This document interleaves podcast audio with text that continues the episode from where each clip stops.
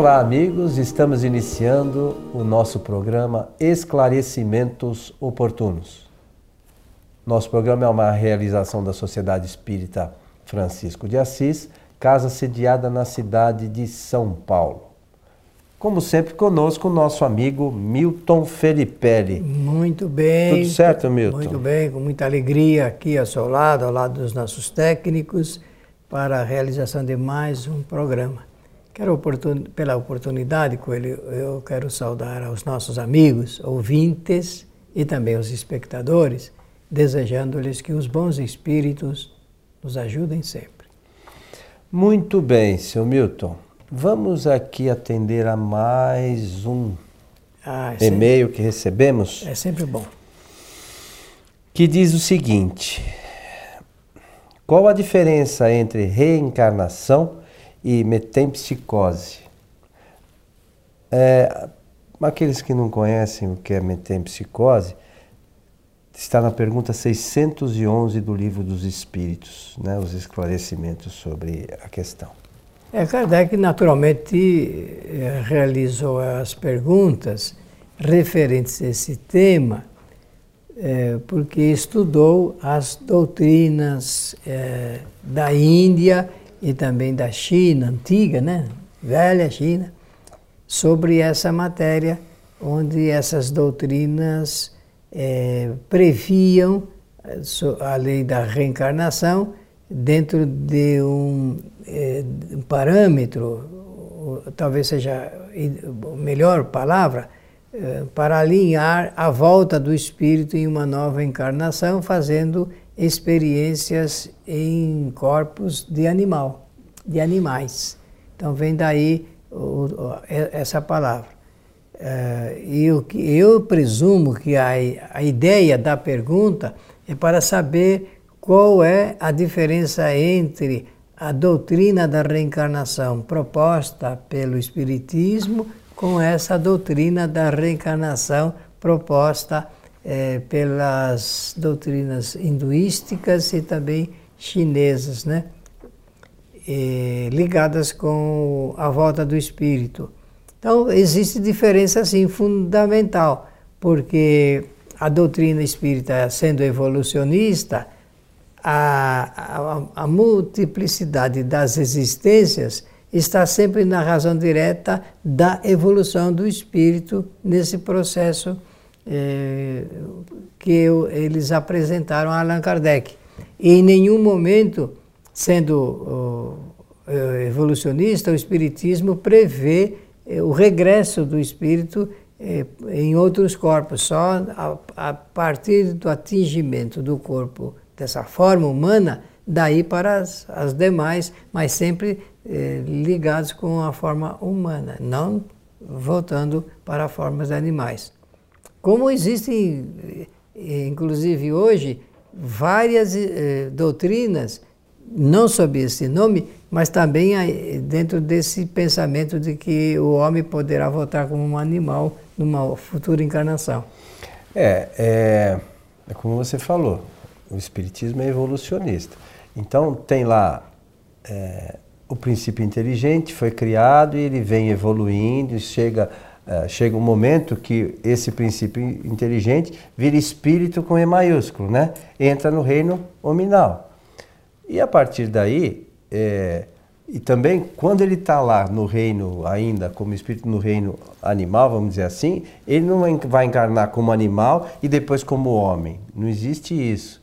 Então a evolução é contínua. Nós já falamos aqui que em, em cada existência o, o nosso espírito, por pouco que seja, ganha um pouquinho de conhecimento. Então, a, à medida que ele vai ganhando conhecimento, ele vai arrumando a, a perfeição relativa.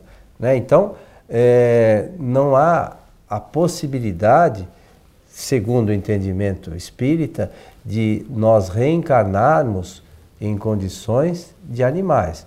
Uma outra coisa é a reencarnação. Em algumas circunstâncias, nós reencarnamos é, uma situação abastada, outras circunstâncias a gente é, reencarna com uma situação é, mais, mais simples, né?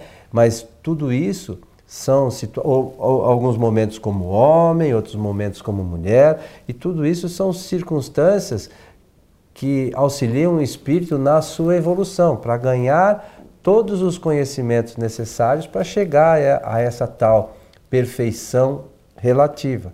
Então, é, em alguns momentos a gente vê que tem pessoas que estudam muito, avançam bastante cientificamente, outras vezes nem tanto, é, avançam mais, se dedicam à parte moral, né?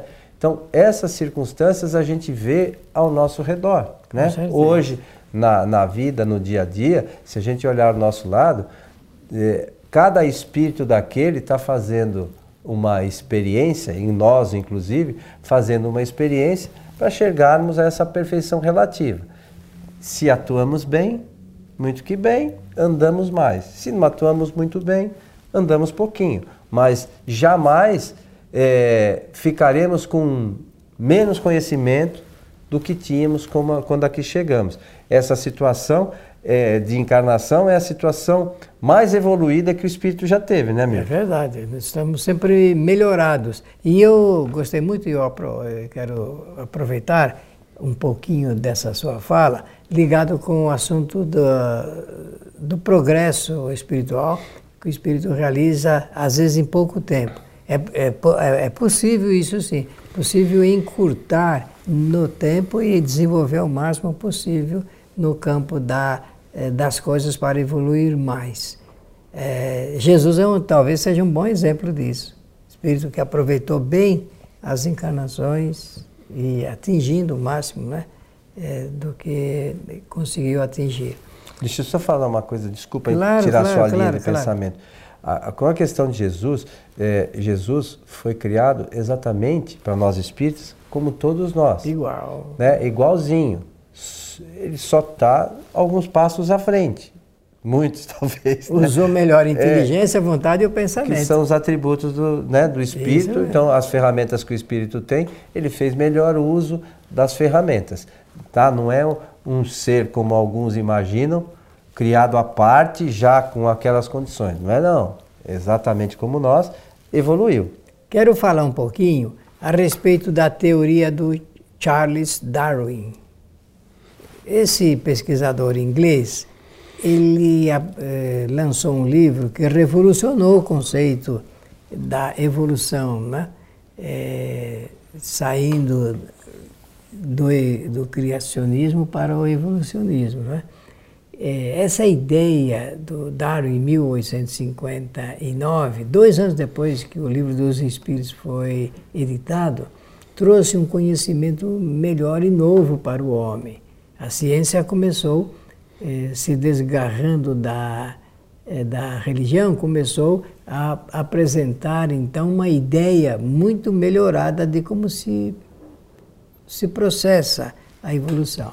Nesse, eh, com esse critério, a ciência chegou ao ponto de localizar ah, o tipo de, de ser que deu origem de um lado de um ramo dos símios, dos macacos, e do outro do homem. Olha, existe um, um ser que é o ponto eh, inicial dessas duas correntes. E, então não existe a evolução, o espírito não, não vai para trás, ele só vai, ele segue uma corrente para frente. É, na internet a gente tem oportunidade de pesquisar, e eu peço a vocês que anotem, o nome que foi batizado, digamos, pelos cientistas, é, desse ser primeiro aí que deu essa, ofereceu essa origem. É, a mulher chama-se Lucy, L-U-C-Y, é o nome que eles deram lá, há 3 milhões de anos atrás. Bonitinha, por sinal, com aquela carinha. Eles vão criando uma, pela tecnologia, eles vão oferecendo forma, né? Muito curioso isso.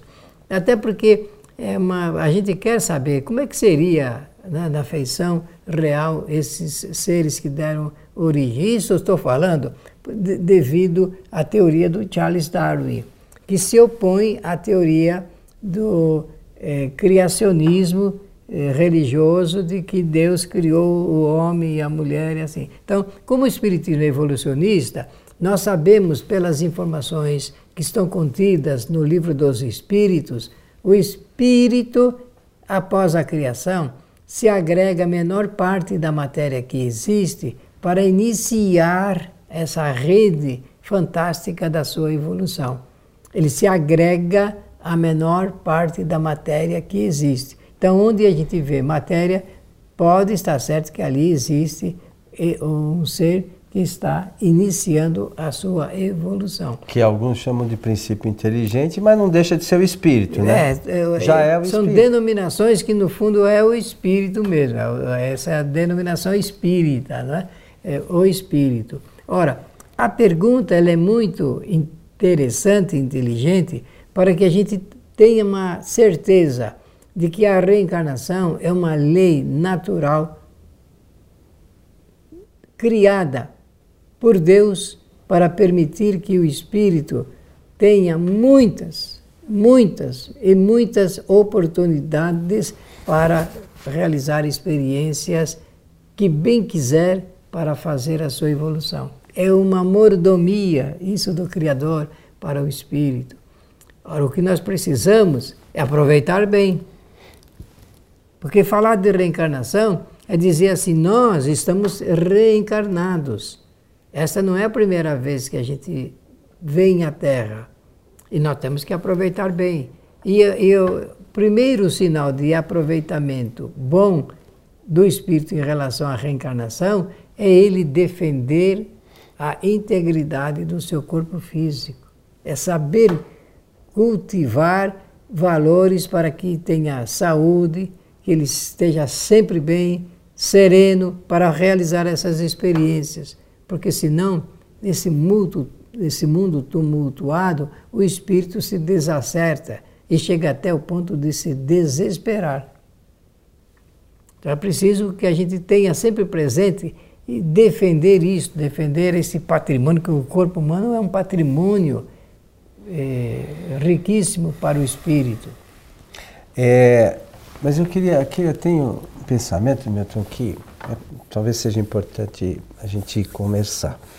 É, existem diversas espécies de animais que esse princípio inteligente estagia para chegar no reino nominal. As espécies, por vezes, elas se adaptam à região que elas habitam, mas uma vaca não vai virar um elefante, né? E o elefante não vai virar um macaco, que não vai virar uma abelha, que não vai virar uma pulga. A, as espécies, é, elas são espécies como nós somos do reino hominal. Então, cada espécie, esse princípio inteligente ou espírito, estagia nessa espécie. A espécie em si, ela não vai evoluir, ela pode ter algum aprimoramento, é só um detalhe. Mas uma, um cachorro não vai ser, no, na outra encarnação dele, ele não vai ser um gato. O espírito que habitou aquele, aquele princípio inteligente que habitou um cachorro pode habitar um gato, mas o cachorro não vai virar gato. Né? Então a gente tem que entender essa distinção. Cada espécie é uma espécie. Então a gente pega lá, por exemplo, o João de Barro, aquele passarinho, já tem muitos anos, todos eles já vêm com aquilo, eles fazem aquela casinha daquele mesmo jeitinho. Mas o João de Barro, na encarnação superior, posterior, não vai ser arquiteto. Não. Ah, apesar de ter feito aquela casinha de barro bonitinha. Nem pedreiro. Pro, pro, é, que protegeu do vento, tudo direitinho. Ele não vai ser pedreiro, nem arquiteto. Né? Então, cada espécie é uma espécie que às vezes se adapta à região, às circunstâncias climáticas. Mas aquela espécie é uma espécie, ela não vai mudar. Tá? É, uma, é uma coisa importante porque às vezes a gente imagina que o, o gato na outra encarnação vai virar um leão, né? E não é a espécie que evolui. É importante ela que a gente. Altera, é isso é, mesmo. é importante que a gente tenha isso né, fixado, porque tem gente que imagina. E olha, que isso é verdade. O que você está falando é doutrinariamente correto de acordo com o que está na obra espírita. Então, isso que nós estamos mencionando aqui é o que está configurado ali textualizado nas obras de Allan Kardec. Portanto, nós podemos falar isso sem nenhum receio, é que não há mudanças da espécie. O espírito é que vai fazendo a sua jornada, experimentando exatamente de acordo com as suas necessidades. Mais uma vez, a palavra que você usa e, eh, na criação das circunstâncias. E isto é muito interessante. Isso é realmente o que enriquece o nosso conhecimento de ordem espiritual.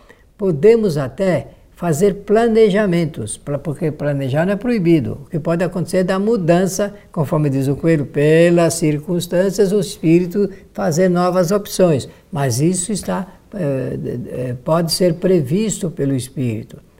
Pode não acontecer, mas ele tem todo o direito de assim desejar.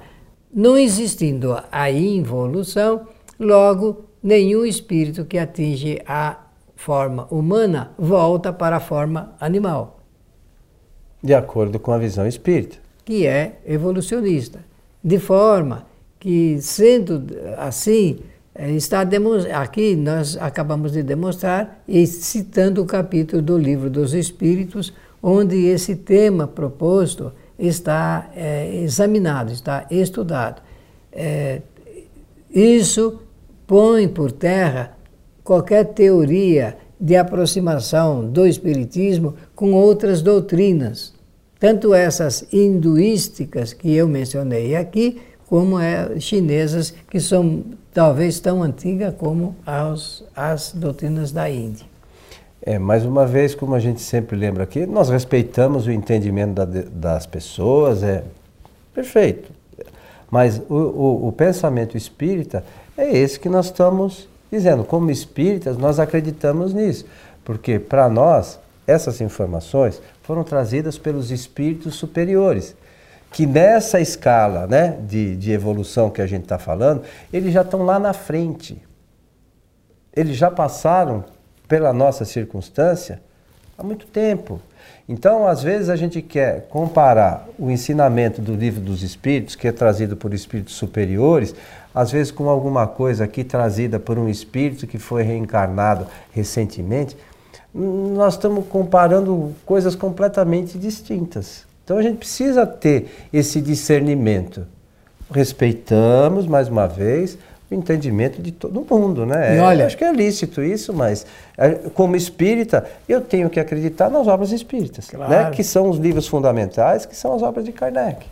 É, existe muita fantasia em relação a esses assuntos, e a fantasia é permitida enquanto você está elaborando uma ideia romanceada da vida. Agora, do ponto de vista da ciência, só vale mesmo aquilo que é examinado e conferido como fato real por causa das experiências que podemos realizar. Então, é, a doutrina espírita é uma doutrina de ciência espiritual, de ciência espiritual. Por isso que são espíritos superiores que trouxeram essas informações e Allan Kardec, um espírito também superior que reuniu essas informações, sistematizou, fez uma coligenta muito importante é, didática até de todo esse material e permitiu que em cinco obras se apresentasse então uma doutrina para revolucionar a cultura humana, o conhecimento humano.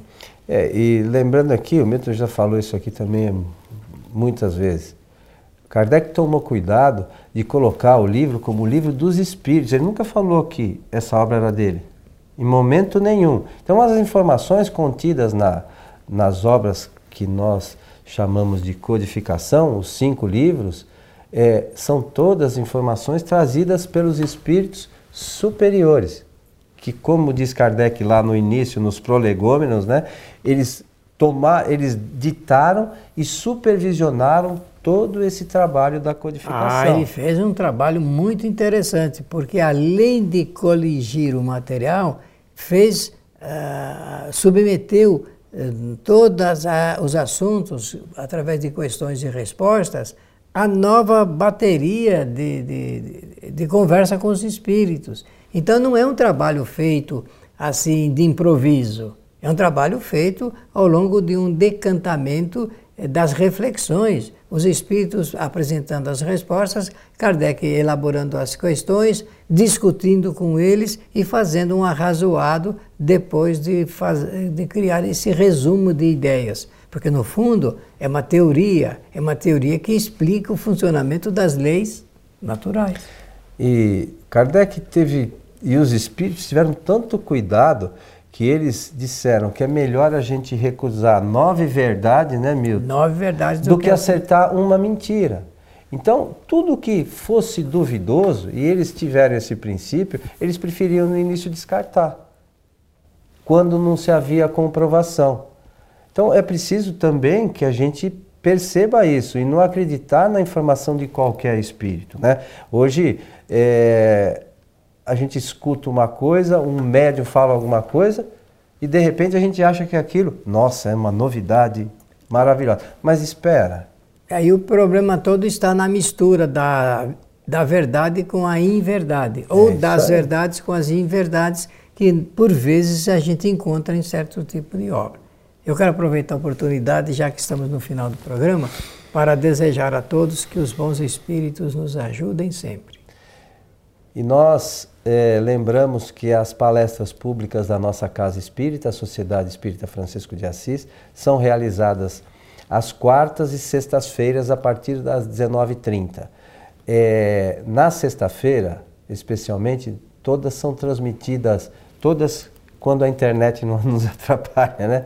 Mas nós nos preparamos para colocá-las ao vivo nas sextas-feiras no site TV Fraternidade. E posteriormente, elas são editadas e todas, como o nosso programa, podem ser assistidas no site kardec.tv. Então, todas as obras é, que a gente produz aqui, os programas e as palestras da nossa casa, estão disponíveis lá nesse site para aqueles que queiram conhecer um pouquinho mais do nosso trabalho e da doutrina espírita. A você o nosso abraço e até o nosso próximo encontro.